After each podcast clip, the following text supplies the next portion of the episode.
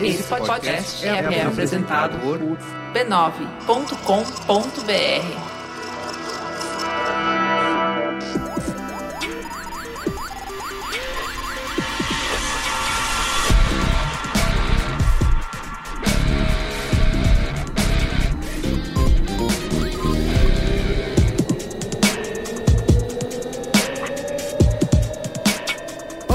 Carlos Merigo, esse é o Braincast número 326. Estou aqui hoje com Cristiano Dias, Boa noite, internet. Boa noite, Brasil.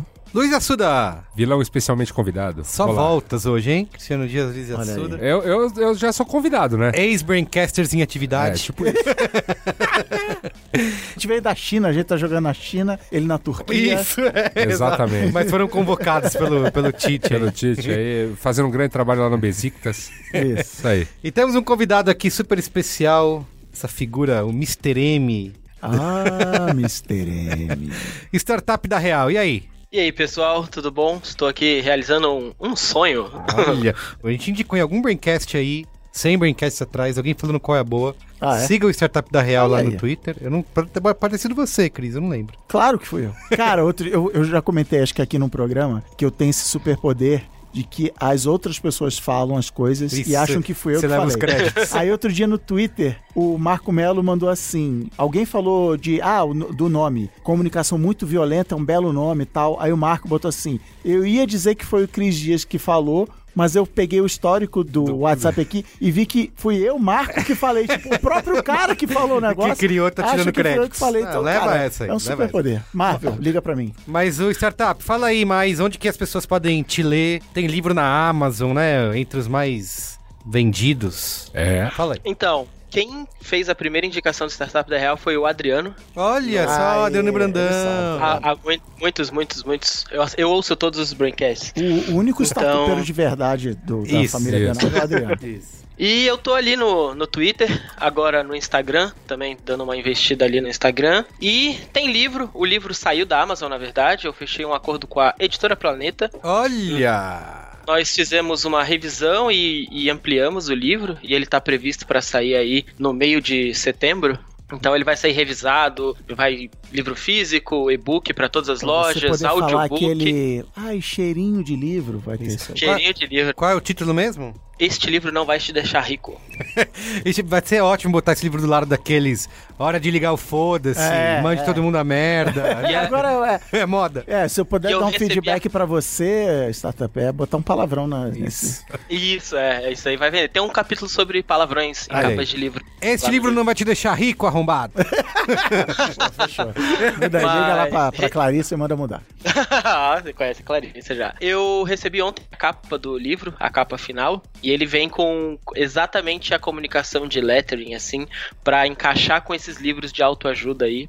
Animal. Vem com uma sacadinha pra. Inclusive, eu coloquei na categoria autoajuda pra ficar lá, infiltrado. Parabéns Não, por mas isso. é, mas é outra. Parabéns mesmo, você é Eu- um eu- guerreirinho. Eu acho que o- eu acho legal que o Startup da Real já tá tão famoso amigo da galera que a galera chama de Star. Star.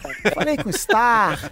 Ah, o Star comentou de você. É, já tá a intimidade do povo. assim. Então é isso, vamos ter E essa quando, intimidade quando aqui. ele mudar pra São Paulo, vai ser o Star. Aí ele vai ter virado Paulo. Ou, ou só o S. Tá falando com o S. Muito bem, ó. Estamos aqui reunidos para falar sobre. Ah, é, tem que falar da pauta. Tem a não, era- pauta, não tem é a um, não é um pauta. papo. Não, não é, não é. comadre. Acaba sempre virando, né? Mas a gente se propõe ou mente para ouvinte que vai ter uma pauta É. estruturada. A gente vai falar aqui do que os startupeiros realmente querem, né? Do que os funcionários dos startupeiros, É. na verdade, né? É, os funcionários. realmente querem. Que a gente até falou em Braincasts passados, pincelou esse tema, mas tem uma pesquisa recente que traz alguns dados aí mostrando toda a verdade, Luiz Assuda, que você quer esconder. Eu? Isso. Eu? Cara, eu sou persona não grata, um monte de startup aí. Eu quero esconder isso. Tá bom. Ó, mas antes, quero aqui divulgar a família B9 de podcast. Você pode acessar b9.com.br barra podcasts, certo? E pode ouvir, por exemplo, o que, Luiz Assuda? Pode ouvir o- o Mopoca. É, isso aí. Olha Qual foi o último É, Mupoca? Duvido. O último Mopoca. Duvido. Eu, eu nem lembro, cara. Tá vendo? Nós gravamos um pouco. Tá vendo? Não, foi- lógico que, lógico que lembro. Foi sobre startups, startups que fracassaram. Olha só. Ah, é. Olha o link, olha o link. Um tema que a gente gosta muito, por sinal. Olha lá, o primeirão lá. Startups que falharam miseravelmente. Sim. Certo? Comigo. Olha só. Olha. Não, não, não. Você estava participando do Espreendedores. Ah, verdade, verdade. Foi, aliás, foi um papo muito bom. Então, se quiser ouvir. Aconteceu outro que eu não fui convidado, minha participação não deve ter sido boa. Fui cortado na nova escalação. Eita. Ô. Yasuda, você pode dar uma palhinha de uma startup que falhou miseravelmente? Que Cara, Que pirou na batatinha? cara, exatamente. A, a foto que, que ilustra este belo podcast é de uma startup que você podia enviar mensagens e fotos impressas em batatas cruas. Ah, não. Ah, não. Mentira. É sério, cara. Impossível, é Eu quero mandar batata pra todo mundo Você agora. caiu na mamadeira de piroca das startups. Não, velho. O, cara, o site tá lá, eles participaram de Shark Tank, cara, com isso aí. Nossa senhora. Parabéns. Não, é sério, é muito sério. É, então você pode ouvir lá, pode acessar mupoca.b9.com.br Isso. ou procurar no seu aplicativo preferido de podcasts, tá bom? E também convidar você para assinar o Braincast e fazer parte da Braincasteria Gourmet, tem o nosso grupo no Facebook, e também provando essa democratização e a queda das repúblicas ao redor do mundo, temos também o grupo no Telegram. Onde estamos te hackeando o tempo todo. Frenético o grupo no Telegram. Frenético, é. Às vezes ali a galera se empolga na conversa. Fizeram confraternização no fim de semana com pedido de desculpa aí, pessoal, por não ter podido comparecer. Estava realmente imbuído aí em atividades fim de semânicas. tá bom. Você pode acessar b9.com.br barra cine e fazer parte dessa maravilhosa, né? Esse movimento. Desse movimento. É isso aí. Você tem recadinho, Cristiano Dias? Não tem não, vamos, vamos lá. Vai falar boa noite Eu internet. tô falando tanto. Então tá, então acessa lá boanoiteinternet.com.br Que tem startup da Real também. que tem. Qual foi o episódio? Eu Faz- queria aproveitar, já que você me deu essa. levantou essa bola, Hum. avisar pro Startup da Real que ele já perdeu o posto de Boa Noite Internet mais ouvido, Olha. que é o episódio É, do Sociedade do cansaço. Cansaço. Isso. Sociedade do Cansaço, perdeu o posto para Síndrome do Impostor e tá vindo aí a milhão O ovo. o ovo. Ixi. Já tá no retrovisor, Eita. tá chegando aí. Mas antes, vamos falar da família B9 de podcasts, porque está no ar um novo podcast da casa, o Ponto de Virada. E ele é apresentado aqui pela produtora, apresentadora mais eficiente do Brasil, Eu! Isso, Beatriz Fioroto. Obrigada, Merigo, por me chamar pra prestigiar esse spot. Você já conhece, você já confia, né? Já ouviu aqui em Braincasts, Sim. né? E a gente pode falar que esse é o melhor podcast de carreira de todo o universo. Eu fui chamada de anti-coach, Ah, isso, exatamente. que é a melhor coisa que já me chamaram. Você pode ouvir o Braincast sobre o melhor do pensamento coach, pra É você isso aí. entender o que, que Já é isso. emenda o jabá. Exato. Nesse, no ponto de virada não tem bustagem, né? Não, Bia? é sem coisa de palco. Então é isso, vai lá escutar, é satisfação garantida ou seu dinheiro de volta. Vão ser 12 programas né, nessa primeira temporada. 12 programas, sendo que a gente já contou a história da Cris Bartz do Mamilos e acho que vai ter mais história mamileira aí. Qual que é o programa mais recente aí, Bia? É o sobre mudança de carreira, Olha só. mudança de rumos. Pessoas que estavam seguindo um caminho na vida e resolveram tomar outro, não estavam certas do que iam fazer. E não é sem crise, não, é com crise, Com crise. mas lidando com ela. Muito bem, então você pode ouvir o ponto de virada acessando pontodevirada.b9.com.br ou procurar no seu tocador preferido de podcasts, tá bom? E conta pra gente o que achou. Muito bem. Ponto de virada é um projeto B9 em parceria com Coca-Cola Café, o gás extra do seu dia.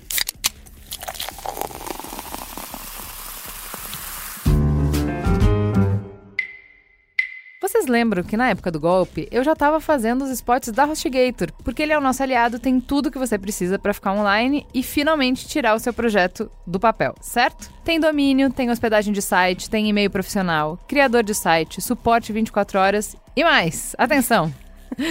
Com HostGator você tem as principais extensões de domínio por apenas R$ 26,99. .com, .net, .org, tudo isso com 40% de desconto. Mas hoje, quero falar especialmente com você, desenvolvedor que desenvolve sites, analisa produtos ou pesquisa sobre a experiência do usuário. A HostGator tem a vaga que você procura. Opa! Ela está com diversas vagas abertas para sede em Florianópolis. O que é melhor que encontrar um emprego? Encontrar um emprego em Florianópolis. Escuta só, tem vaga de desenvolvedora back-end, UI ou UX designer, Product Owner, Analista de Segurança da Informação, Analista de Monitoramento, Analista de Suporte Avançado. Ou seja, você vai poder morar naquela cidade maravilhosa, cheia de belezas naturais e, para completar, trabalhar no Vale do Silício Brasileiro. Se tem coisa melhor, eu desconheço. Acesse recrutamento.hostgator.com.br. É isso, sem o www mesmo, tá? Conheça todos os detalhes e hospede sua carreira em Florianópolis. Achei chiquérrimo. Vencer Gator. Muito bem, então é isso. Vamos pra pauta? Vamos pra pauta. Pauta. Aí.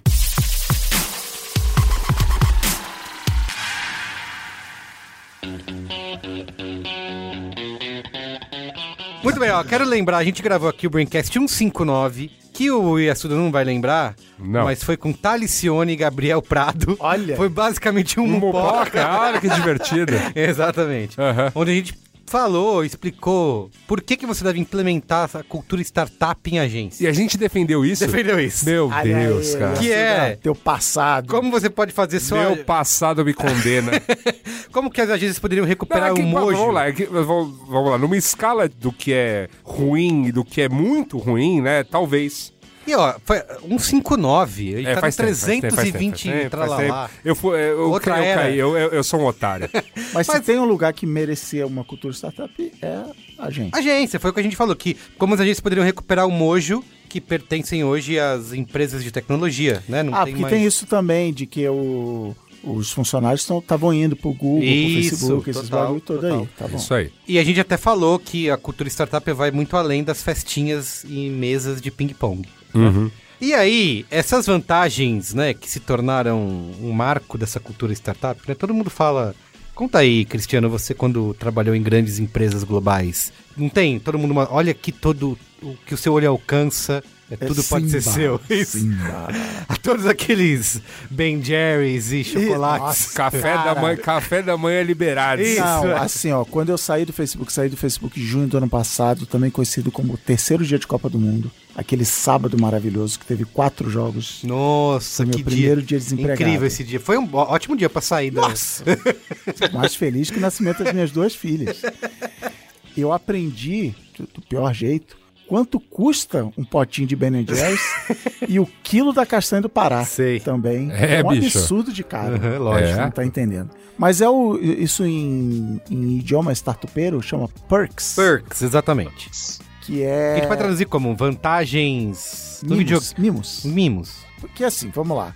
Tem um componente que é. É mais, é mais, que é mais parecido com barganha. Barganha? É, tem um componente que é assim.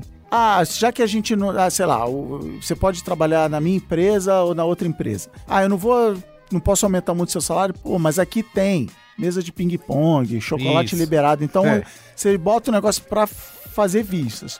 Mas a origem disso também tem a ver com o seguinte: imagina que você trabalha aqui na B9 Industries Uhum. e bateu aquela fominha. Sim. Você tem que pegar o elevador, ir aqui na casqueta no Avocatio.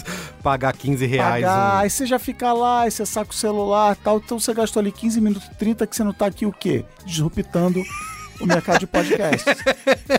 Na, no- no- na- na- nessas grandes empresas de tecnologia, você estica o braço. E tem alguma coisa. Então, assim, o, o maior. Que, eu, eu dava risada quando eu via, mas assim, o maior símbolo que tinha disso lá no Facebook, que ficava perto da minha mesa, é uma vending machine de cabos e acessórios. Então tem fonte de computador, mouse, fone de ouvido, passador de slide, teclado e grupos turísticos. A excursão da Tia Augusta passava assim com os clientes. Sei. E aqui temos Ah, é uma isso. vending machine, como vocês podem ver.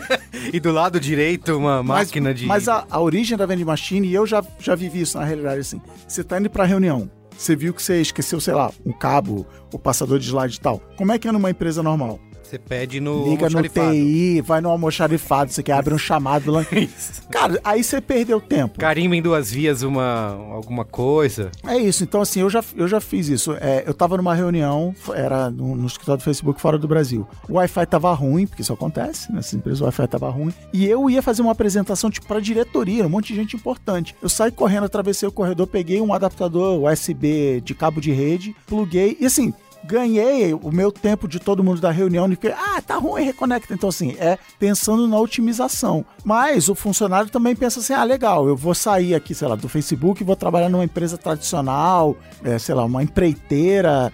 Aí, puta, cara, mas eu não vou poder sei lá, instalar o que eu quiser no meu computador. Se eu Sim. quiser um mouse, eu tenho que pedir pro almoxarifado. Então o cara pensa duas vezes antes de sair. Mas tem pra caramba isso que a gente falou de se amostrar pra quem vai visitar, falar.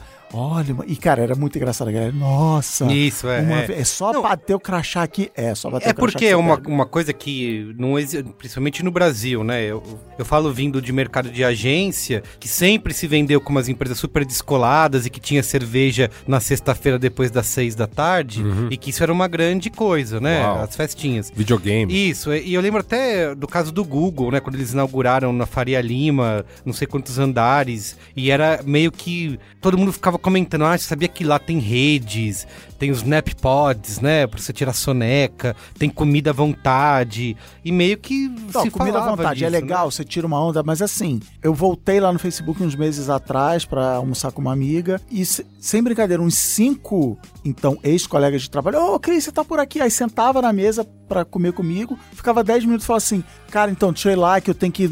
E assim, é feito pra você também acelerar e você não ficar uma hora de você sai, vai pra rua, pede agora o cafezinho e tal. Isso, Você já- senta, come e volta pra sua mesa. Então tem um lado de produtividade também É. forte. Fala aí, startup. Que tudo é muito bonitinho quando você não para pra olhar que o objetivo é que você não saia mais da empresa. Não então, parar de trabalhar. Você tem uma creche para seus filhos, você tem um lugar para comer, você pode tomar um café ali, pegar um, um biscoitinho, você pega o cabo, você não precisa mais falar que vai sair para comprar um cabo ou qualquer coisa do tipo. Então todas as estratégias elas são feitas para prender, né, aprisionar o funcionário dentro do local de trabalho.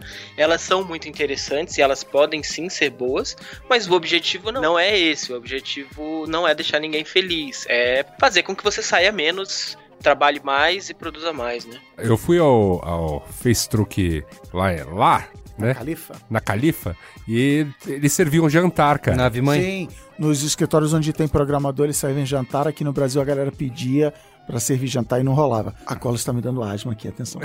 É, Oi, não vai. rola, rola jantar. não vai ter ataque. Bonitão. Tem pizza. Lá, lá na, na sede tem pizzaria, hamburgueria, a parada toda. Não, é, tem, é que tem, tem os refeitórios que você paga e tem os refeitórios que você não paga, se eu não me engano. Tinha uma parada assim, tinha um ou outro restaurante que você pagava de Tinha fato. O, o que serve bebida alcoólica paga. É. E tinha um sushi bar, que depois até fechou. Isso É. agora é, é tipo, eu tava uma vez, saí de lá e falei assim, nossa, que legal, tô construindo um shopping center na frente. Não, não, essa é a nova sede do Facebook, assim, do tamanho de um shopping center. Assim, é gigante o bagulho. Eu quero fazer umas perguntas pra vocês, se realmente esse tipo de coisa atrai as pessoas, né?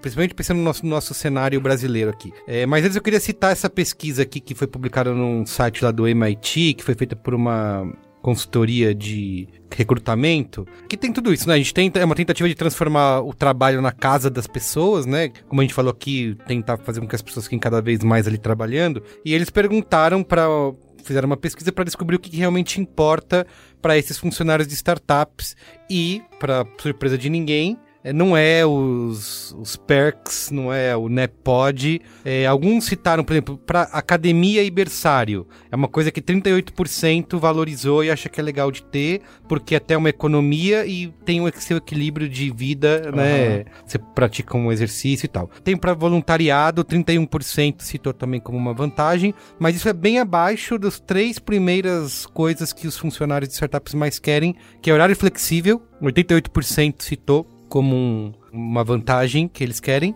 um bom diferencial, bônus, né? Ganhar mais dinheiro se a empresa O Barras de Ouro. isso. Agora tá.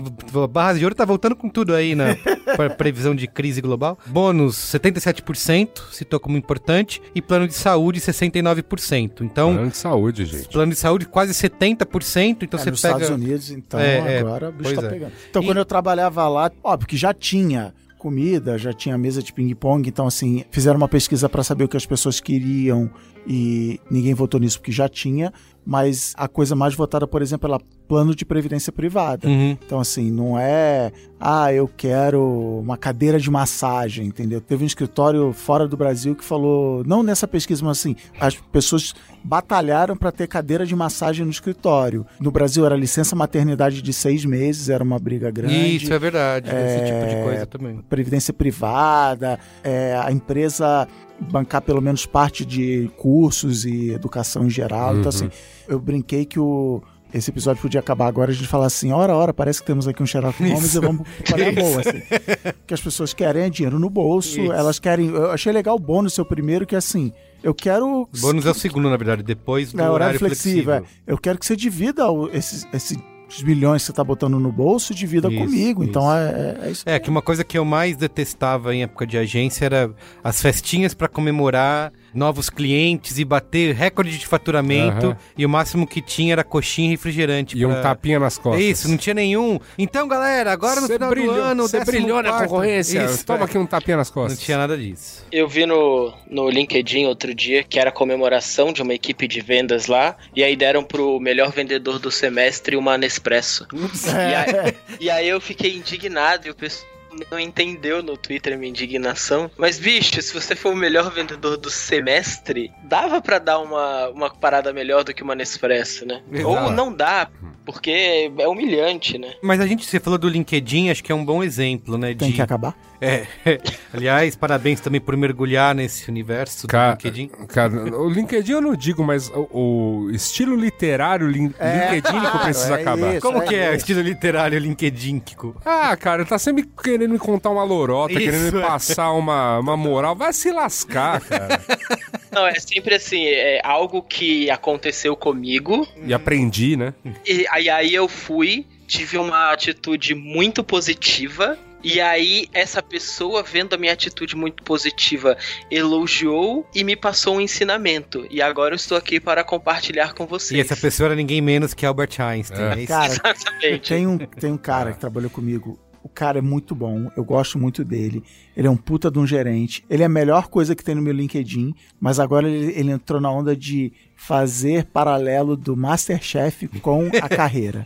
e aí, bicho. Eu, se- eu sempre aguardo, eu sempre aguardo. a Acontece amizade. alguma coisa no mundo, eu sempre aguardo o texto. O que tal acontecimento É, pode ensinar, ensinar. para o mundo dos O que o negócios? vulcão da Islândia. Isso, é. Mas esse negócio, e no LinkedIn, esse tipo de cultura aí das barganhas, das vantagens, também é bem. A galera adora ficar se gabando disso, né? Colocando ali, divulgando a empresa como descolada, porque oferece. Então. Depende da bolha, sabia? Hum. Tem um, um fenômeno no Brasil que é o que tá acontecendo o oposto, assim. Existe muito o orgulho de você trabalhar por pouco. É mesmo. o salário é pouco, Uhum. não tem mais os benefícios, e aí você vai ver o benefício nas vagas de startup, assim, ah, benefício, pagamos salário em dia. Uhum. Ah, as clássicas, Que bom, hein? As clássicas vagas arrombadas, né? É. E aí tem acontecido muito no LinkedIn mais pra esse lado, que é assim, olha, eu estou aqui mostrando que eu trabalho porque eu acredito no propósito da empresa, ou porque eu estou seguindo meu sonho, ou algo do tipo. E aí, diferente da cultura de startup americana, onde se desenvolveu isso do eu quero trabalhar aqui porque é o melhor lugar do mundo para trabalhar, que além de ganhar um bom salário, eu ganho puff, comida, babá, escola. É. E aí não, aqui não, aqui já é assim, olha, é, ganha pouco, mas eu tô fazendo o meu, Uhum. ganha pouco, mas eu, eu cheguei pra crescer com a empresa e eu sei que se eu fizer a empresa crescer, eu mostrar meu trabalho, eles vão me remunerar melhor. Então, existe essa crença na, na meritocracia interna da empresa, né? Opa. Que é, se eu trabalhar bem, eles vão me remunerar. Não tem por que não me remunerar. Uhum. Então, mas eu, eu ia dizer que eu não sei o que que é pior, mas eu sei o que que é pior sim, que é o brasileiro. Porque assim, a startup americana, principalmente as de tecnologia, tem puff, tem mesa de ping-pong, tem não sei o quê, mas assim, os caras pagam bem. Programador, por quê? Porque uma concorrência tão grande que você não pode pagar mal para um programador. Sim. Tinha programador dentro do Facebook, do Google, da Amazon, que ganha milhões de dólares por ano de salário, fora bônus, essas coisas assim, porque é um mercado muito concorrido. Então o cara tem cadeira de massagem, tem mesa que fica em pé, não sei o quê. Mas o cara ganha um milhão de dólares por ano. Então, assim, o perk é só assim, ah, um chamariz, ah, eu vou lá porque tem bicicleta. Mas você acha que, por exemplo, eu acho que essas coisas grandes, tipo academia, o berçário, eu acho que é essencial, assim. Eu acho que pouca gente votou. Se você tivesse perguntado pra mim, eu teria colocado lá em cima, porque é uma coisa que acho que ajudaria bastante gente, né? E na... Mas talvez você não escolha emprego por causa disso. É, é exatamente. Então, É, a tá, pergunta que eu ia tá lá fazer é embaixo, uma isso, é. estrutura social um pouco diferente nos É. Estados Unidos, que você não tem uma rede de apoio. de apoio que nem você tem no Brasil, da família. Porque a pergunta que eu ia fazer era isso, o quanto que isso realmente influencia na decisão da pessoa, né? Tipo, se a gente... Você falou, se o cara tem um salário de um milhão de dólares, ele vai pesar que ele tem a comida e tem... Ou isso se transformou até... É o que eu entendo, tá? Quando eu, eu vi isso acontecer aqui no Brasil com Google, Facebook e outras empresas, que parecia meio que uma disputa pra ver quem... Sim. Era o mais descolado nesse sentido, Sim. que não era nem pro funcionário em si, Claro, mas uma- claro. um negócio de publicidade Sim, e de marketing, sabe? É, mas por outro lado, assim, no Google eu não vou afirmar veementemente, mas no Facebook eu posso afirmar. Sim, era verdadeiro, assim. Já rolou bronca de que eu e outras pessoas da minha equipe estávamos usando a sala de videogame para fazer reunião. Ah, E a galera falou assim: sai, aqui é pra jogar videogame. Os caras faziam campeonato de FIFA, de Mario Kart e tal. Então, assim, é, enquanto isso eu trabalhei numa agência que o videogame podia ser usado, mas ele ficava na entrada da agência. Então ninguém jogava, assim, pô, não- não- pô, podia, tá? Teve uma galera que usou e ninguém levou bronca até onde eu sei, mas assim, era um ambiente um, um pouco diferente. Mas o que eu falo é, tipo assim, é o famoso plus a mais, assim, você já tem uma. Então no Facebook eu tinha bônus, Sim, eu tinha sim. isso, eu tinha não sei o que, eu tinha não sei o que lá. É chocolate de graça. Então eu não fui trabalhar lá porque tinha um chocolate de graça. Né? Então, por exemplo, quando eu tive a minha primeira avaliação semestral, meu chefe virou e falou assim: Ó, você atingiu todas as expectativas, portanto você vai ganhar, sei lá, 5% de aumento, E dois mais, um, mais uma 100% do seu bônus, mais o que, lá. E ele riu e falou assim: tá vendo? Aqui você ganha aumento sem precisar pedir demissão. Porque a gente vinha de agência, Vinha, era de agência também. isso. Então, assim, que a gente falou lá no início, esse êxodo de galera de, sei lá, da Unilever pro Facebook, da agência pro Google e tal, Uhum. Também tem isso de você ter um, um- plano de carreira, porque eles trazem essa cultura corporativa dos Estados Unidos, onde falta mão de obra. Aqui no Brasil, é assim, ah, bicho, você vai pedir demissão, tem 100 querendo entrar no teu lugar. Isso. Então é uma, é uma relação de poder um pouquinho diferente. Uhum. Tem esse cenário de crescimento, né? Essa opção de. É, e é, Você enxerga essa. e é de verdade, assim. E, e, gente, É. tem- e tem dinheiro, né? Vamos lá. E é, tem dinheiro, Uma parada lucrativo. importante pra você que tá aí nas- nesse seu sonho LinkedInico de crescer junto, você tem que se fazer essa pergunta mesmo. Se, se a empresa onde você trabalha, se ela tomar 100 milhões de reais, não tô nem falando em dólares, ou 5 bilhões de dólares, como o caso do Uber, de prejuízo em um ano, ela continua existindo no ano seguinte? Se a resposta for sim, vai nessa, cara. Tem dinheiro, sabe? Tá entrando, tem um fluxo constante de investimento. Se não, pô. Não, e se ela ganhar 5 bilhões de investimento, sobra alguma coisa pra mim? Tem tipo ações, eu, eu tenho ações dessa empresa. Não, ganho uma camisa, ganho uma, um Nespresso, entendeu? Sim, sim. Então, Porque isso senão é vai crescer foda. junto, cara. Não, isso é foda, porque eu entendo, por exemplo, o que o Chris tá falando. Ah, eu vou olhar pra empresa e falar, se ela ganhar um, um investimento de, de, de 5 bilhões, ou, ou ela faturar 5 bilhões, é, eu vou ter aumento, vou ter bônus e tudo. Eu sei que esse é o pensamento certo, mas essa cultura não enxerga assim. Essa cultura tá tão contaminada em enxergar o grande resultado do empresário, do dono, do grupo que é dono, etc., como o- um merecimento que ele não acha que ele tem que ter uma fatia daquilo porque ele está sendo pago para fazer o trabalho dele, né? Na cabeça dele, ele já tem o salário dele e já tá tudo bem. É. Então é, eu tenho muito cuidado com esses discursos, pô, vamos olhar isso, porque eu sei que quem precisa ouvir isso de verdade pensa diferente. Tá achando que, ah, não, é, eu vou ganhar o meu quando eu trabalhar muito e virar sócio ou alguma coisa do tipo. Porque ele realmente acha que quando ele for sócio, for dono, ele não quer dividir o bônus com ninguém. Ele não quer dividir o faturamento dele, ele não quer premiar quando ele ganhar uma rodada de investimento grande a equipe, melhorar o, a remuneração da equipe e tudo. Então é o problema mesmo é, do meu ponto de vista, é toda essa cultura que veio sendo construída aí nos últimos 10 anos que pega quem acredita nessa cultura e coloca numa caixa que tem uma série de pequenos pensamentos que faz tudo isso acontecer, que é eu, eu posso trabalhar por pouco mesmo, porque eu vou ser remunerado bem depois que eu mostrar meu trabalho, Uhum. ou eu vou ser convidado para ser sócio e todas essas coisas. Uma coisa meio católica também, né? De- eu, vou, eu vou excluir desse Meio pensamento. católico. Eu vou excluir. de- eu- de sofrer na terra pra, Sim, pra sim. depois Ah. da morte viver no paraíso, sabe? Um negócio assim. Ma- Mas eu excluiria É dessa galerinha aí, por exemplo, quem é muito jovem, vamos dizer, quem tá entrando no mercado de trabalho e tudo mais, porque esse jovem que tá entrando e que, que tem o pensamento, sei lá, de se desdobrar de trabalhar, porque estágio é geralmente mal remunerado, ser assistente é uma coisa realmente mal remunerada, o cara até pode pensar, ah, não, dependente do que for a empresa, etc., é o famoso eu vou aqui me lascar pra adquirir experiência e fazer qualquer outra coisa depois. Mas depois de um certo tempo, né, depois de uma certa idade, aí já começa a ficar um pouco difícil de, pô, não- você não aprendeu nada com o mercado de trabalho pra acreditar, sabe, nisso?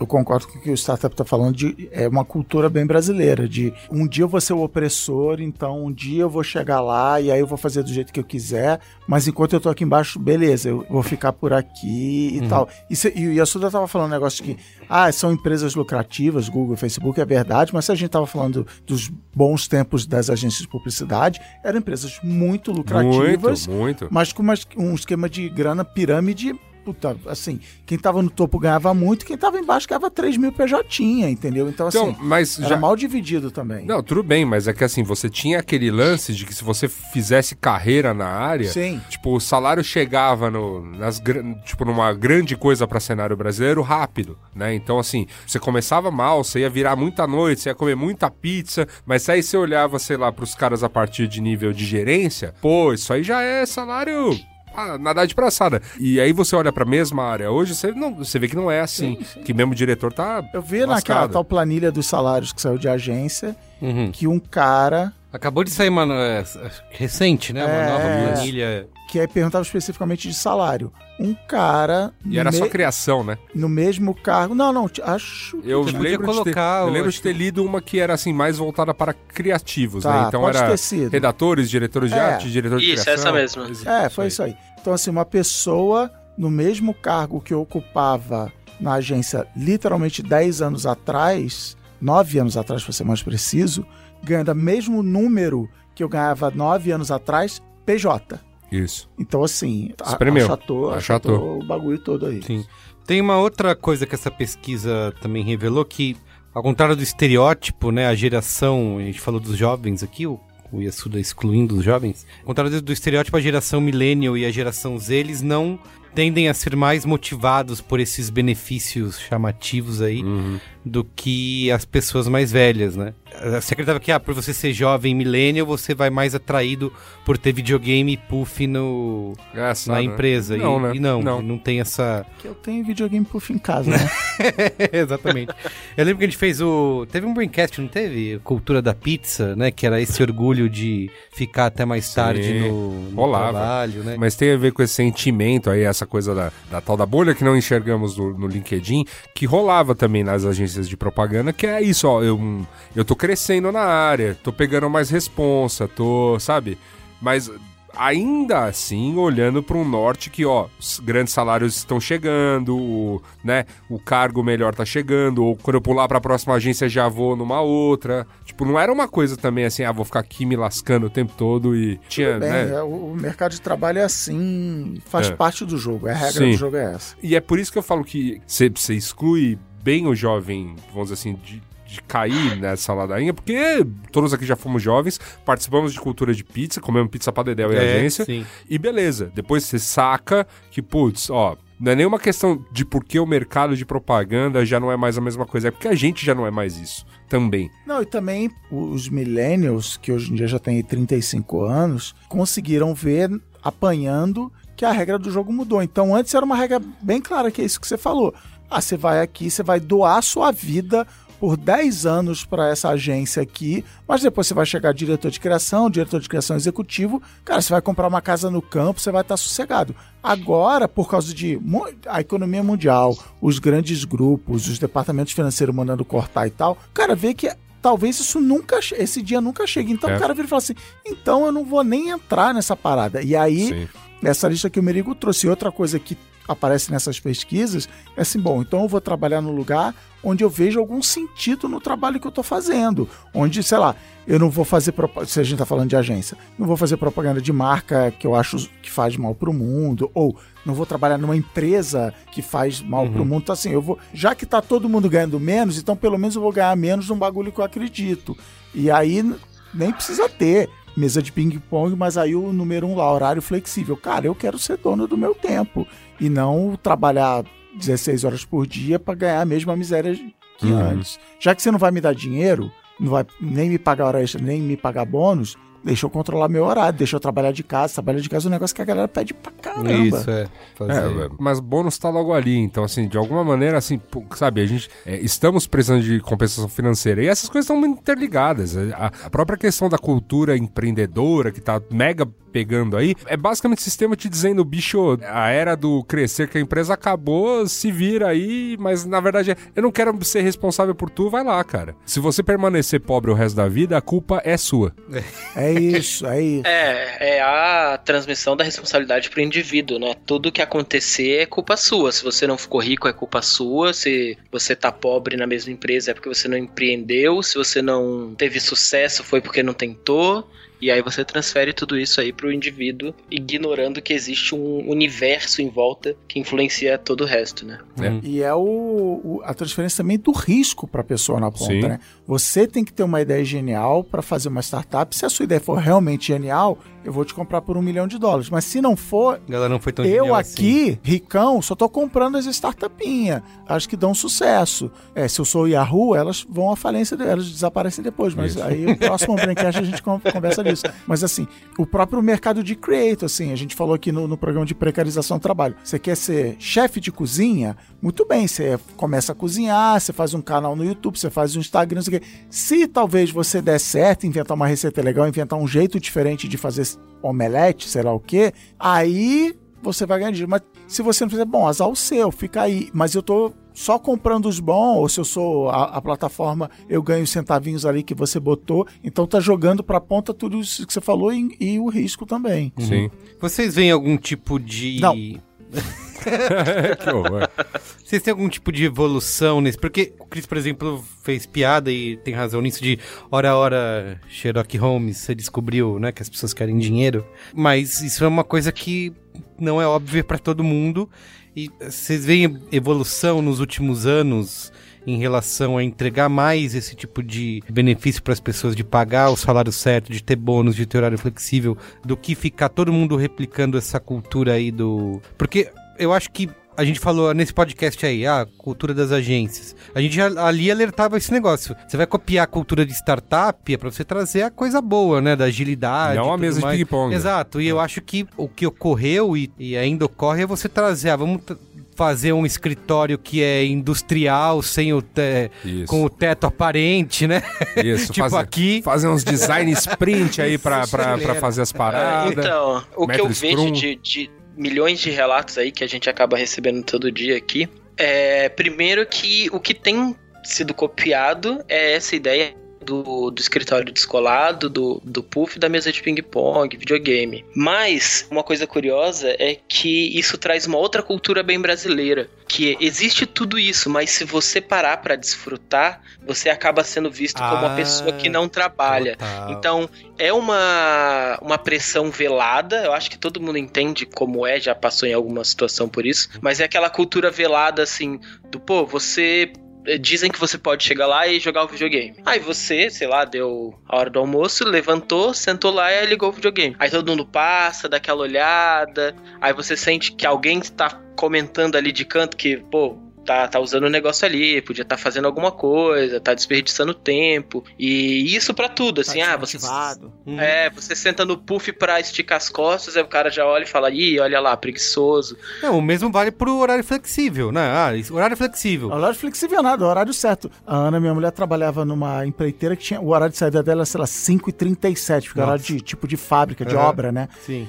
Aí dava 5h37, ela levantava para ir embora, tinha que pegar a Clarinha na escola rolava o famoso ita desmotivado, a galera Porque tá olhava tá assim, horário, tava é. saindo no horário, Caiu, assim. Então... É, sair no horário já é, já é mal visto hoje em dia, né? Uhum. E com horário flexível, então, eles esperam que você não use o seu horário flexível Isso. e usam isso de desculpa pra você ficar mais tarde. Então, assim, ah, seu horário é flexível, pô, você podia ter ficado até 9 horas da noite aí hoje, né, ajudando a gente, porque depois aí você pode chegar mais tarde, só que não pode. Então, e aí o desejo por esse horário flexível acaba sendo uma enganação, né? O- Não, mas é um Isso. desejo por horário flexível real oficial, né? De, Porque realmente. eu, é que pensando no que a gente tá falando aqui, é, eu acho que a gente, como ser humano brasileiro, não sei dizer como funciona em outros países, a gente não tá preparado. Porque se você oferece essas vantagens, né? Você tem isso aí, você pode usar, você pode sair no horário que você quiser, porque o horário é seu, mas todo mundo ao mesmo tempo tá te pressionando e te julgando por fazer uso disso. Não, então, como é que é o horário flexível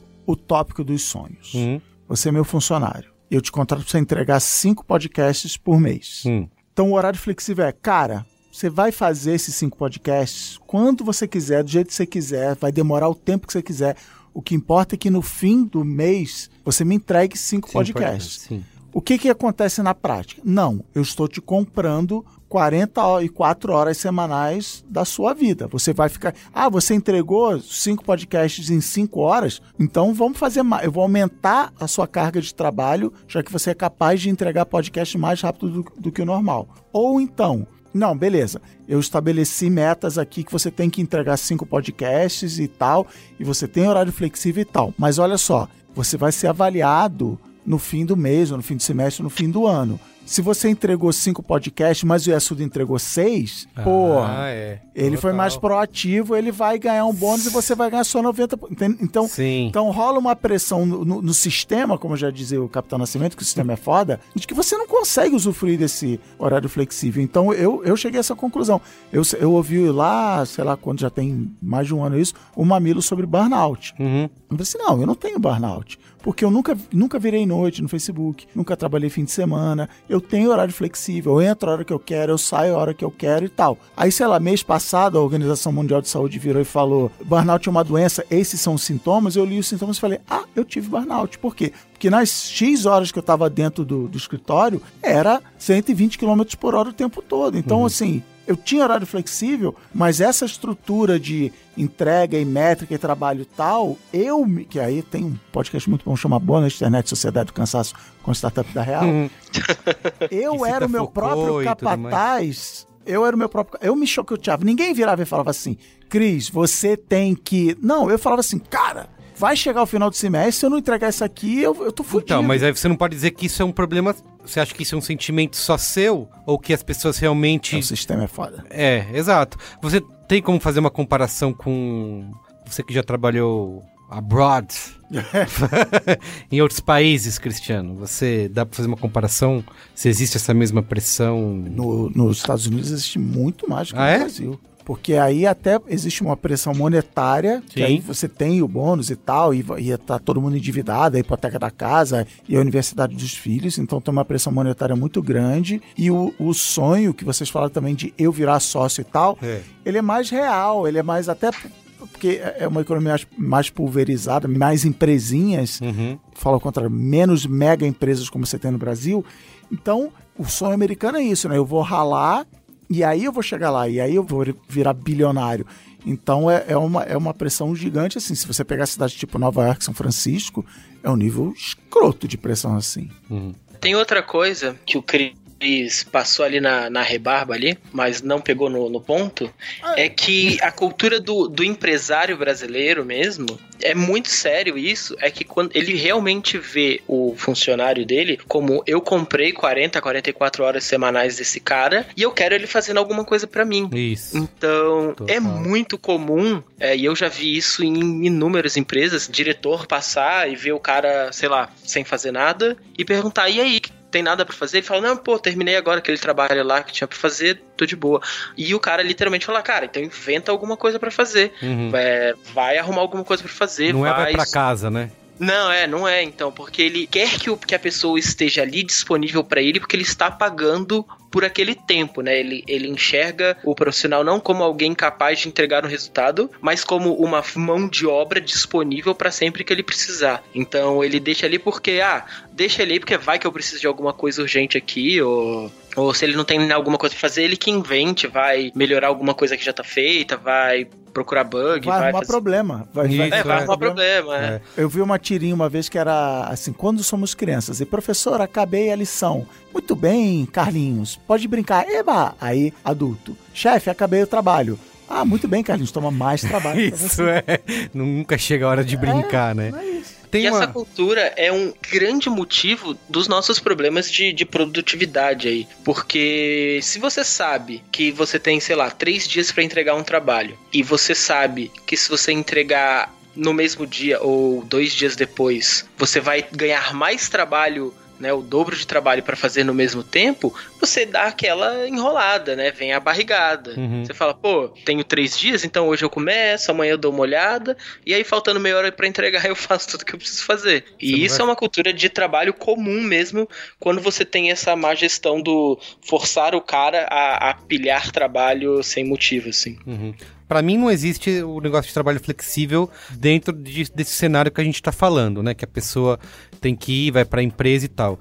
Mas eu acho que com um trabalho remoto, é, isso é hum, possível, né? Mas, tam- mas também é é complicado, cara. Quando você pensa em trabalho remoto, o significado é disponível 24 horas É, por dia. problema. É o WhatsApp chegando uma da manhã na tua casa. Que gostoso. É, eu, eu trabalho remoto, né? Uhum. É, eu, eu trabalho numa startup, inclusive a gente tá nessa fase de discutir os perks do pessoal e tal. Mas eu trabalho remoto e a verdade é que o trabalho remoto ele não é mais flexível do que o trabalho presencial, porque uma coisa muito comum é você acordar, tá meio sem foco, tá ali meio perdido, o que também acontece no escritório. Uhum. Só que aí você olha e fala, pô, deu 8 horas da noite, eu passei, dei uma enrolada durante o dia, eu vou terminar o trabalho, eu Nossa, vou dar uma adiantada em outra coisa. E aí o que acontece é que você acaba trabalhando no total, porque na hora que você estava ali meio enrolando, você não estava despreocupado com o trabalho, você ainda estava respondendo coisas, estava fazendo coisas de trabalho. Mas aí você acaba E trabalhando... porque faz parte do ser humano, você não é 100% do tempo Isso. produtivo. Mas, cara, eu Isso, sofria muito exatamente. isso quando eu trabalhava em casa. Pô, mas hoje eu vi o Globo Esporte, né? eu vou dar uma esticadinha aqui. É Sim, isso, sim. cara. Sei lá, tem vezes que eu fico, sei lá, semana sem hora de almoço, porque acontece isso, acordo, aí eu tô com a cabeça cheia e tudo, aí putz, deu hora do almoço, eu vou dar uma esticada no trabalho ali, pra não, não deixar nada fora de prazo, pra adiantar alguma coisa, porque você tá em casa e você já se sente culpado por isso. E aí você fez alguma coisa, sei lá, levantou pra fazer um sanduíche, demorou 15 minutos. Aí você volta e fala, putz, já tô enrolando, né? Pô, devia estar fazendo alguma parada e tal. Então, trabalhar em casa, ele acaba sendo mais trabalho do que local, assim, porque normalmente local você, sei lá, deu horário, ou horário que deixaram, você saiu do trabalho e ele meio que fica ali, né? É, É, você, no- pode, você pode fazer isso, E né? que a dobra- É. é. que a dobradinha, principalmente nos Estados Unidos, a dobradinha trabalhar em casa horário flexível tem a ver também com o horário das crianças na escola que é diferente do Brasil, né? As crianças entram no meio da manhã e saem no meio da tarde. Então é assim, ah, eu levei meus filhos na escola, fui para casa, trabalhei, aí no meio da tarde fui lá, peguei, aí dei o jantar, não sei o que lá, e 8 horas da noite voltei e aí, sei lá, respondi os e-mails. Então, independente de discutir se isso é bom ou ruim nesse esquema que a gente está falando, mas as pessoas querem ter essa flexibilidade de não trabalhar, sei lá, de, de- como diria Dolly Parton, de 9 to 5, de, de 9 às 5, porque também tem outra coisa que é assim, o famoso, tem gente que é... gosta de acordar mais tarde, gosta assim... Uhum. É, lá em casa é a batalha, lá em casa é que eu acordo às sete, a Ana acorda, se deixar, ela acorda meio-dia, e aí ela vai dormir três da manhã, eu quero dormir às dez, então, porque é, os nossos corpos são diferentes. E se você tem que bater o cartão 8 da manhã na empresa, e você é tipo a Ana que precisa acordar Isso. tarde, você produz mal de você, você é um mau funcionário. Então, muito do horário flexível também é isso. Assim, cara, eu quero trabalhar de meio-dia às 8 da noite numa tacada só. Beleza, vai aí. Você tem que entregar o que você tem que entregar, mas não é nada fácil. É, porque eu lembro, tinha uma reportagem que pas- passou no Fantástico, o Show da Vida, que era sobre a Microsoft, né? De como você podia ir fazer o seu trabalho na hora que você quisesse, que ninguém te cobrava. Cara, esse negócio, você precisa entregar aquilo no fim do mês. E aí eu lembro, né, todo mundo, ai, que olha que maravilha. Mas eh, pensando nessa pressão que existe, não, não tendo a crer que não, não- isso não vai funcionar, né? Não, não tem como isso dar Tem certo. gente que né? sabe lidar bem com isso. Eu claramente não soube lidar, lidar com isso, entendeu? Até porque é um sistema novo de trabalho, principalmente no Brasil. Ah, o padrão no Brasil é isso que o startup falou: é cara, você enquanto você está aqui. Porque. Produz, o- né? sabe, porque o problema é o seguinte: o modelo de trabalho. A gente começou a trabalhar lá na roça, aí depois passou a trabalhar na fábrica, mas eram tarefas assim, apertador de parafuso. Então é, faz sentido, você está aqui de 8 às 6 apertando parafuso. Sim. Tocou o apito Quanto mais da, tempo da você fábrica, aperta parafuso, mais você Isso. vai. E assim, aperto, a- tocou o apito da fábrica, você larga o parafuso e vai para casa, que não tem parafuso na sua casa para você apertar. Sim, sim. Tá? E aí você. Ah, eu aperto mais parafuso que o Meri, então sou promovido. Então, assim, tem uma capacidade técnica, mas assim, você está realmente vendendo 44 horas da sua vida por semana para fazenda ou para fábrica. Hoje a gente trabalha em trabalhos criativos. Todos nós aqui, de um jeito. Contador é criativo, né? É, médico é criativo. Ninguém aqui É, aperta. contabilidade criativa já deu bastante É, problema. Ninguém aqui faz tarefas repetitivas de aperto o próximo parafuso ou faço o próximo sapato, ou, né? Não trabalhamos em fábricas da A, a China não ser aqui. quem faça, né? Mas tem ainda. Sim, sim. Não, mas ouvintes desse podcast trabalham em, em coisas que eu estou chamando amplamente de criativas, Indústrias mentais, criativas. Indústrias criativas. Então, não faz sentido essa produtividade. Eu não Sim. vou passar o dia apertando Isso, parafuso. isso, isso. Eu vou passar o dia fazendo venda, fazendo design, fazendo roteiro de podcast, fazendo o que, o que for, contabilidade criativa, caixa 2. Então, só que o modelo de trabalho, ele, ele, o jeito da gente trabalhar continua sendo da fábrica. Então, toca a sineta, tem que estar lá todo mundo às oito. Por que que na agência de publicidade Isso. ou no, ou no escritório de contabilidade ou na agência de imóveis ou assim, por que que tem que estar todo mundo às 8 horas da manhã e às 6 horas e aí rola um problema de engarrafamento, Isso, de restaurante lota... Então assim, o jeito de trabalhar precisa mudar, mas a gente vai sofrer muito e apanhar porque a gente carrega culturalmente isso. Caraca, mas hoje eu fiquei enrolando de manhã É porque eu não tive nenhuma ideia de manhã. Uhum. Eu preciso ter três ideias por dia. Então, a gente ainda está nessa mentalidade de apertador de parafuso e sofrendo com isso e fritando com isso. Muito bem. Alguém tem algo a adicionar antes de ir pro qual é boa? Ou é isso aí? Eu tenho a Ah, adicionar o seguinte: mesinha de ping-pong, chocolate e tal. Sempre apontou-se muito o dedo para.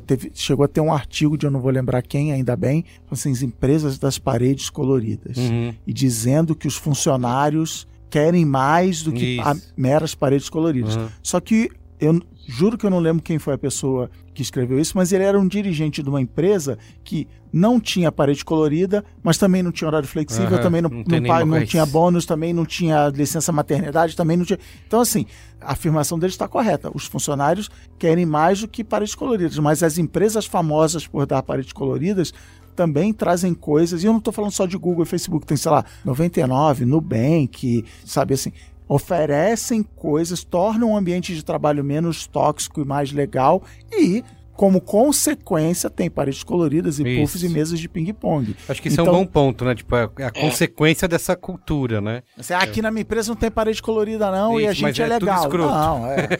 É, lá na empresa, a gente abriu um- uma sede nova tem uma semana, mais ou menos, umas duas semanas. E a preocupação maior é essa, assim. A gente tem puff, tem parede colorida, tem videogame, tem totó, tem café da manhã pra todo Totó, mundo todos tá os vendo? Não é pebolina, é totó.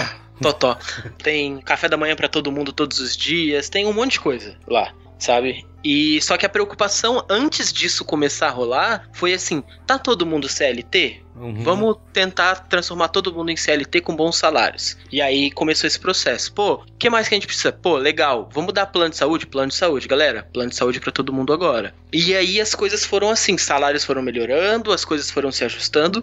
E aí depois, pô, você tem uma baita sede, você tem um escritório descoladão, você tem café da manhã, você tem algumas outras coisas assim. Porque não adianta você levar o cara e ele fazer a única refeição do dia dele no café da manhã da empresa. Porque ele vai chegar em casa e não vai ter grana pra comer, sabe? Uhum. Então, eu sei que existe esse movimento das empresas que dão essas coisas legais também transformam a qualidade de vida do funcionário, pagam melhor e tudo, mas isso eu não considero a regra, tá? Pelo que eu vejo, é muito mais usar isso, porque isso é muito mais barato do que direitos trabalhistas e, e salário. É, total. Então você usa isso como um fator de atração, e aí no final o cara vai ganhar 1.500 reais PJ lá, vai ganhar mil reais PJ pra ser programador, pra ser, sei lá, redator, qualquer coisa assim. Então eu, eu entendo que empresas muito boas, elas podem sim dar tudo e o extra, não tem nenhum problema ter ping-pong, totó e tal, mas você tem que olhar se o cara no fim do dia ele pode chegar em casa e comprar a própria pizza.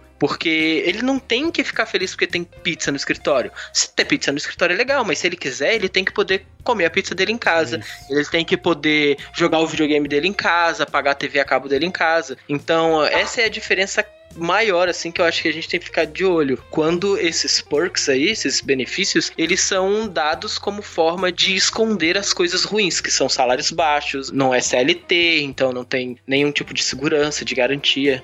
Então eu acho que o que tem que ficar de olho é isso. Muito bem. Então é isso, qual é a boa? Qual é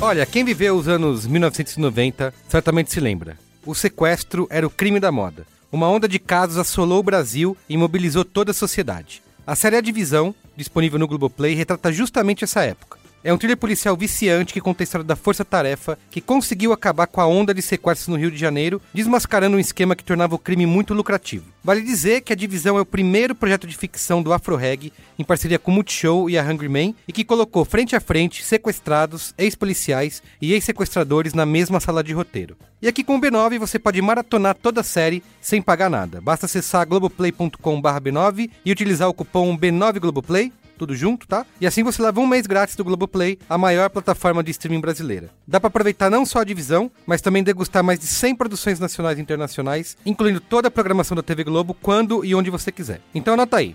É só acessar globoplay.com/b9, utilizar o cupom B9Globoplay, tudo junto, e começar a assistir agora mesmo, tá bom? Vai lá, Maratona Divisão. Quem quer começar aí? Qual é a boa? Eu dei um qual é a boa aqui passado que a série The Boys na Amazon. Continuo vendo, ainda não acabei, está cada vez melhor. Então, Você deu qual é a micro- boa? Micro qual é a boa? The Boys da Você Amazon. não falou, não. Super-heróis. Eu sei, mas você falou? Falei, no último que eu vim aqui. Não tinha nem estreado ainda. O último que você veio. Não sei. Eu Tá bom, se você não ouviu posso estar falando o besteira. programa anterior, então fica aí The Boys na Prime Video, super-heróis do barulho. É um mundo com super-heróis descaradamente parecidos com a DC. Então tem um super-homem entre aspas, uma Mulher Maravilha entre aspas, um Aquaman entre aspas.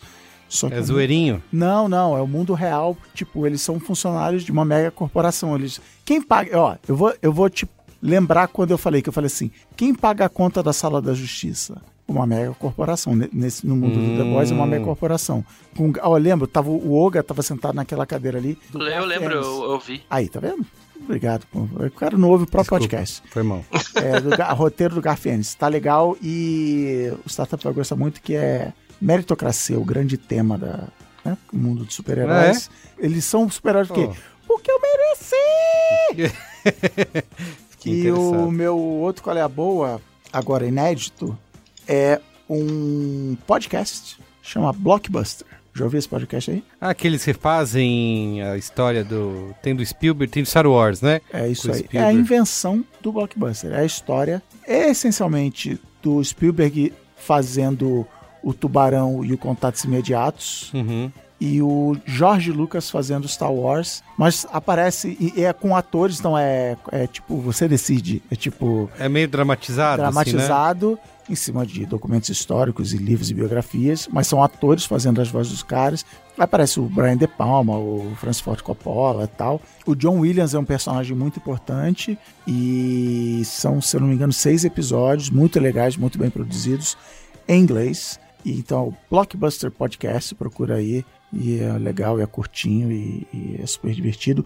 E todo o blá blá blá que eu falei no programa aí de apertar parafuso, já que você me deu essa abertura, eu falo no bônus de internet não fazer nada, falo sobre o ócio, falo sobre essa visão de, da importância de não fazer nada e, e vai além do trabalho e fala o fato da gente não conseguir, o tédio, por exemplo, né? A gente não consegue mais ter o tédio. E sou obrigado a recomendar também o bônus de internet Sociedade do Cansaço, com a presença de Startup da Real, e o livro Sociedade do Cansaço, que você vai comprar no fim do programa, depois de ouvir. Que tem e que sobreviver ao primeiro capítulo. é tem que isso? sobreviver ao Vocês primeiro disseram. capítulo. Mas É, tem que ler o primeiro. ca- Se não Sei. ler, também não adianta nada, não faz sentido. Mas houve podcast lá, uma conversa com esse rapaz aí, Startup da Real. Luiz Assuda, e você? É, minha, meu qual é a boa, sei minha gente, né, os dias atuais, como, né, muitos aqui na mesa vão concordar, né, anda difícil pensar em coisa boa, tanta coisa ruim acontecendo, né, mas eu acho que é importante também a gente pensar e refletir a respeito das coisas ruins, principalmente, Qual é a merda? principalmente a razão principal das coisas ruins, de tudo que tá acontecendo. Então eu gostaria de recomendar na Escola é a Boa a série de reportagens da Folha sobre desigualdade social. Ah, é a folha de descobrindo que tem desigualdade. É, foi isso. É, mas é uma série muito, muito interessante. É, ela é contada em reportagens e ela também é contada pelo repórter Canzian, Fernando Canzian, é isso, Fernando né? Canzian, que foi o cara que foi no Roda Viva no- Uhum. durante as eleições Sim. E falou que ah, o mercado decide, o mercado sabe o que faz. Pois, pois é, É, só que, e eu- só que eu- a, eu tô- parte, a parte boa, a parte boa de... Antes de você falar parte boa, só Ah. deixa eu. Porque o meu ranço. Porque lá. eu ouvi o podcast, o Café da Manhã lá com ele, e ele falando sobre a série de reportagens e tal, que é super bem feita, mas o tom do que o cara falava de descobrindo que existe desigualdade, que tem pessoas. Eu fiquei chocado, assim. Caramba, Não, porque nos Estados ricos, Unidos né? as pessoas também. Gente, que, pa- que mundo você vi- viveu até agora? Enfim, mas, enfim. mas, eu, mas- então, só que aí eu olho com uma outra ótica, assim. Um cara que, né, vai à TV pra falar que, né, o mercado tudo pode e tudo mais, de repente ter que viajar ao mundo, a trabalho, enfim, que seja, e faz as descobertas que ele faz, né? Enfim, dá um, vamos dizer assim, um, um outro ar, assim, e por isso que eu gostei dessa série de reportagens aí, porque ela fala de desigualdade sem ser panfletária. O, o término do papo é uma coisa do tipo, olha, você pode até continuar acreditando aí na tua meritocracia, no mercado e tudo mais, mas algo precisa ser feito porque o bicho tá pegando. O bicho está pegando. E o bicho está pegando no mundo todo, né? Com a exceção que ele faz a crescente classe média, que é um fenômeno que só está acontecendo na Ásia. Então, vale muito a pena pra gente entender o mundo que a gente está vivendo, porque essas coisas são todas conectadas e todas elas partem deste problema principal que é bicho na última nos últimos anos os, ri- os muito ricos ficaram muito Isso, ricos é. e as pessoas que estavam do meio para baixo começaram a ficar mais pobres. Exato. E tem o dado de que e eu vejo até dando bastante destaque nessa série de que nunca tantas pessoas saíram da extrema pobreza, né? Sim. Então, você pega esse dado isolado, é uma coisa, puta, incrível, né? Deu certo, Deu né? certo, mas aí quando você Sim. vê essa concentração, que ela cada vez mais se concentra, né? Aham. É meio assustador você imaginar onde que isso vai parar, né? É, a ótica dessa série, que eu acho uma coisa importante, é pro miolo. Então, assim, quando ele vai falar de desigualdade no Brasil, ele não vai à cena da extrema pobreza do Brasil, mas ele vai falar do brasileiro que hoje ele usou a metáfora da porta giratória. O cara vislumbrou um mundo melhor, o cara entrou na classe média e voltou. Entendi. E- é, e voltou.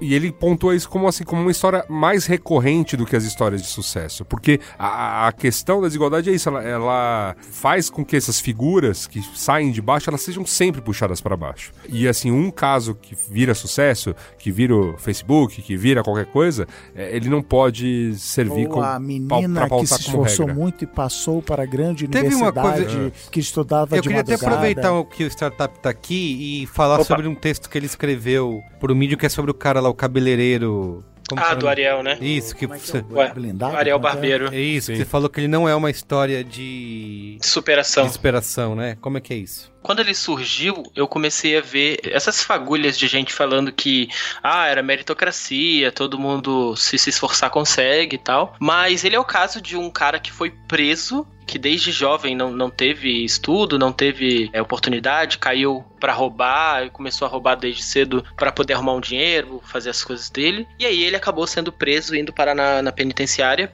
E lá ele foi ensinado a profissão de barbeiro. E quando ele saiu, ele decidiu seguir como barbeiro e aí acabou virando esse fenômeno que ele é, óbvio, dentro da bolha Uhum. de, de cultura urbana e tal. Bolha memética. Mas o todo caso é que o que ele demonstra é que a falta de oportunidade e de abertura profissional levou ele pro crime e que só depois que ele foi preso e teve acesso a algum tipo de profissionalização, que ele recebeu uma educação que, que deu uma profissão para ele, foi que ele conseguiu desenvolver a vida dele, né? Então, na teoria, ele não precisaria passar por tudo isso para ser quem foi se ele tivesse recebido uma boa educação de qualidade lá embaixo. Uhum. Então é, é, por isso que eu realmente não considero ele uma história de superação, do cara que saiu da favela, do cara que se ferrou e hoje é um sucesso. Ele realmente recebeu uma, uma oportunidade e agora ele, ele usa essa oportunidade que ele teve, que infelizmente ele precisou ser preso para ter acesso. É, e é isso. Acho que, enfim, se a gente tá pensando tanto em né, coisas terríveis estão acontecendo, e tem coisas terríveis acontecendo a todo momento, então mesmo não tô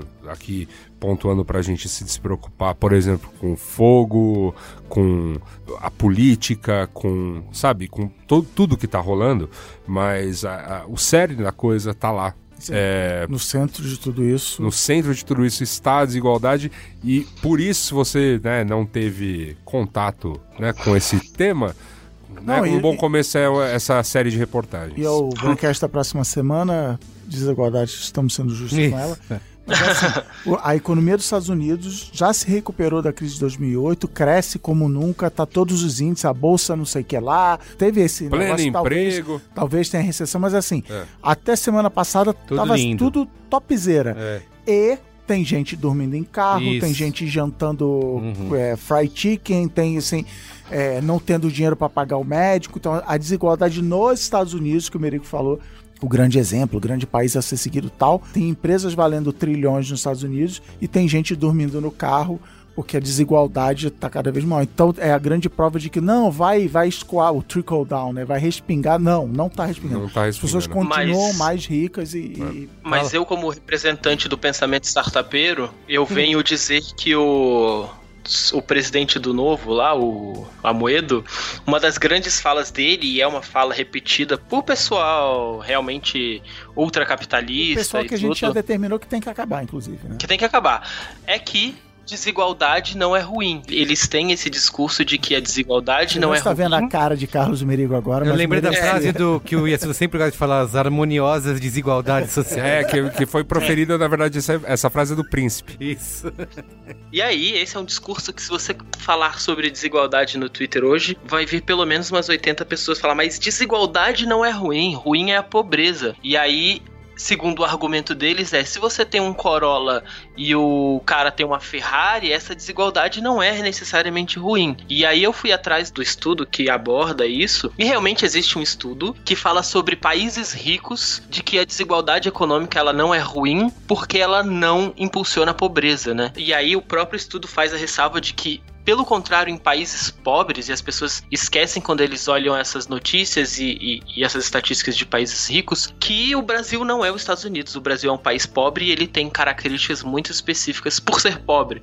É, então, em... o Corolla, né? O cara tem é. um, um carrinho de supermercado cheio de lixo empurrando na rua, né?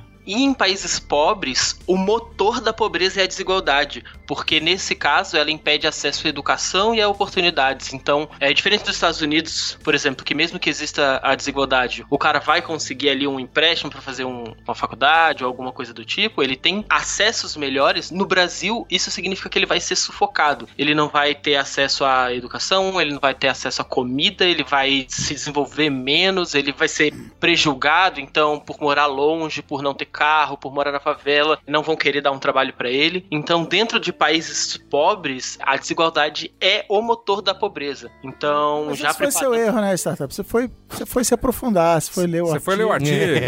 É. não, né? Podia ter parado ali no tweet. Porra. E já tava. Ah, e aí eu. Só porque eu sei que quando você, ouvirem vocês falando de, de desigualdade, alguém vai falar, mas desigualdade não é ruim. Então fica já aí a mensagem a aí. Pega o porrete do Marco Isso, Melo. E usa comunicação muito violenta com essa pessoa. Olha, eu vou dar meu qual é boa aqui antes do startup encerrar. Descobri essa semana uma banda super legal, chama Bug Belgic. Chama Beatles. É isso. É. Bug Belgic, que é uma banda da Bélgica que faz uma mistura de. Eu tô usando bastante para trabalhar, porque é bem instrumental, para focar né? Cansei de usar a listinha lá que você mesmo deu aqui no Qual é Boa, Cristiano, o Deep Focus, lembra? Ah, Eu usei já muito essa lista. já, já decorou, né? Já decorei. Aí eu, é, pesquisando, no, navegando no Spotify, descobri essa Bug Belgic, que é uma. É um cara que criou, mas é uma banda hoje em dia belga que ele mistura sons antigos da década de 20, 30, 40 com é, música nova, assim. Então cria toda uma, uma fusão aí de do velho com o novo, sabe? Cristiano. Eu sobre pensando aqui, quando você sugere alguma coisa no Spotify, isso? Hum, e eu não posso ouvir agora, porque Hum. eu tô aqui gravando podcast, sim. Que, eu faço? Eu mando pro Pocket? O que, que eu faço?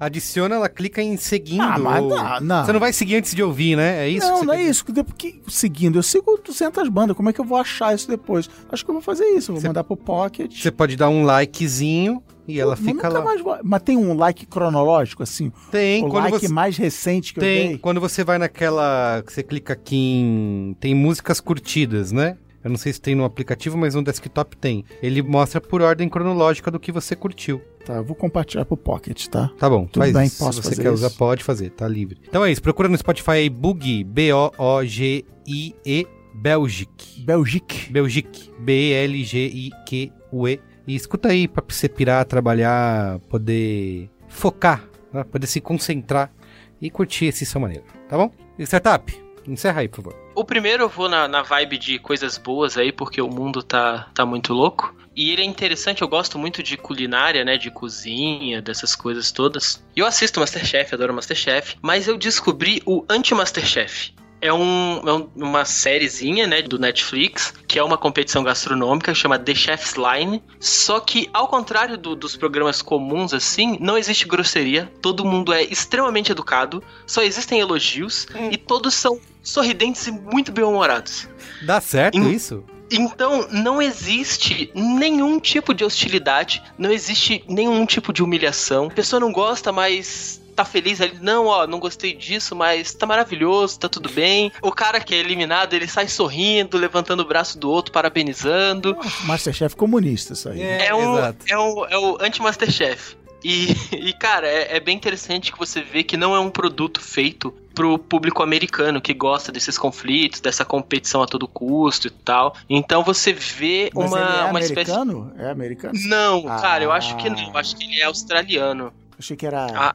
Essas suspeitas. finlandês. Não, não. Tanto que ele passa em países, né? São quatro episódios em cada. com culinária de países diferentes. Aí começa pela Austrália, vai pra África do Sul. Mas você vê que a comunicação claramente não é pro público americano, porque é muito good vibes, assim. É muito gostosinho. Você tá sempre feliz, rindo, tá todo mundo feliz. Você não sente vergonha alheia, você não sente constrangimento. É maravilhoso. Se tiver na bed, coloca aí The Chef's Line. Tem lá no Netflix. Legal. E, e é uma excelente diversão aí. O segundo chama 24 por 7. É um livro, Capitalismo Tardio e os Fins do Sono. É um livro do Jonathan Crary e ele fala sobre toda essa loucura que a gente conversou um pouco aqui, não diretamente, mas sobre como estamos parando de fazer tudo que faz bem pra gente e vivendo de trabalho o dia inteiro. Faz a, a famosa pagada de boleto que eu gosto muito, que é vai falando de filósofo atrás de filósofo desde lá de trás. Então ele, Pedágio, ele, né? Ele paga esse pedágio aí no caminho aí, mas é um livro bem interessante pra entender essa loucura que a gente tá vivendo hoje. Boa. E aí também tem o meu livro, Este Livro Não Vai Ficar Rico, vai estar saindo aí no Gerúndio em setembro, ali pelo dia 15 já deve estar começando a ser distribuído, e é um livro que deu mais trabalho do que pareceu, mas já tá ficando pronto, tá bom. Fala sobre meritocracia, sobre os mitos da meritocracia, fala sobre palavrão em capa de livro, como todas essas coisas são utilizadas também para manipular você politicamente, fala sobre dificuldade de empreendedorismo para mulher, fala sobre cultura, é um grande apanhado de tudo isso que tá aí e a gente quer Essas que acabe. que tem. Isso tudo. Muito bem. Isso, beleza? É isso? Tem momento Faustão? Alguém aí? É, eu, eu primeiro gostaria de pedir desculpa a uma série de ouvintes, porque eu tive um acidente tecnológico e perdi meu arquivo de Momentos Faustão construído Luiz Assuda estava usando suas aí. tecnologias, anti-tecnologia, como um toco de madeira queimado no lugar do celular e perdeu as Perdi. anotações. Isso pode Mas eu peço- eu peço-. Peço um milhão de desculpas a todos. Salvaram-se aqui apenas dois mais recentemente, que já após eu ter testemunhado. Inclusive eu tuitei sobre isso, algumas pessoas ficaram tristes. Peço desculpa mesmo. Mas duas pessoas salvaram, porque aí eu já abri num, num outro arquivo. Justo e assunto mais social dos brinquesteiros, né? É, enfim. Quando eu, quando eu explico o que é o Momento Faustão, eu sempre cito. E aí o Luiz Assuda deu na minha cara e falou: Você é moleque.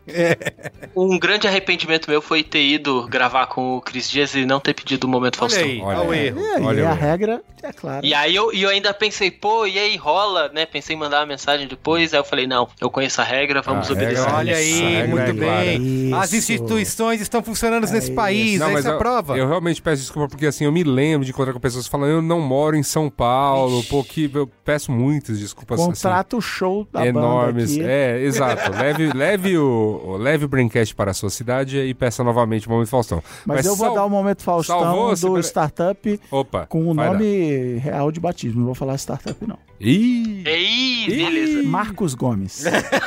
Marcos Gomes. Marcos Gomes. Marcos Gomes. É, eu vou, eu, Marcos Gomes. eu vou dar aqui meu, os momentos Faustão de quem se salvou aí nessa grande ceifada do destino, que foi o Edgar Insfran e a Bruna Angélica, que encontrei onde? Aonde? Na Praça Roosevelt. Na Praça Roosevelt. Praça que mais cresce no Brasil. Exatamente. Lógico. É isso aí. Eu tenho dois momentos, Faustão, aqui. O Felipe Pimentel, da Ginomoto. É engraçado que ele fala assim: meu nome é Felipe, eu- mas é Felipe com PH ou com F? Eu, não importa, né? Eu vou ler aqui no ar, mas fica a informação que é Felipe com PH. O Felipe vai. Tô aguardando aquele kit Sukiyaki que foi prometido aí. Fica o alerta aqui no ar. E o Leandro Munhoz, também grande frequentador do Inovabra Habitat, o Inovabra que mais cresce no Brasil. É isso. Muito bem. É isso então? Eu Ah, você tem? Tenho dois adendos só, Ah, só tá pra bom. fechar. Porra, isso é épico se ele tiver. É, isso. É, como, né? Minha esposa acabou de mandar um WhatsApp aqui falando que eu errei o nome do meu próprio livro. então é porque eu tô nervoso, é claro. Então é, eu falei: este livro não vai ficar rico. É óbvio que este livro não vai te deixar rico. É o nome do livro. Ah, porque esse livro vai ficar rico. Esse seria um ótimo. Esse Então, livro é- não vai ficar rico Cara, sozinho. a, a- maior piada da qual o Startup da Real já participou foi das pessoas achando que como o livro dele foi o top seller Uhum. vendido, topzera da Amazon, ele tava rico. As muita pessoas gente acha acham isso. Muita gente que, acha que isso. Não, agora você é rico. rico com, Com com livro. livro. no Brasil. Uhum. É maravilhoso. Tá, e o outro adendo. Outra adendo é que minha esposa é muito fã do Yasuda. Antes de começar, é, né? ela ficou literalmente uns 15 minutos aqui falando: Cara, eu gosto muito do Yasuda. Poxa então vida. fica aí esse. Um grande Essa abraço, um grande abraço ela. Antes pô, de ser amor de modinha. A gente também. Isso aí, antes de ser modinho. Muito bem, é isso? Bem. É isso. Valeu, gente. Obrigado, viu? Valeu.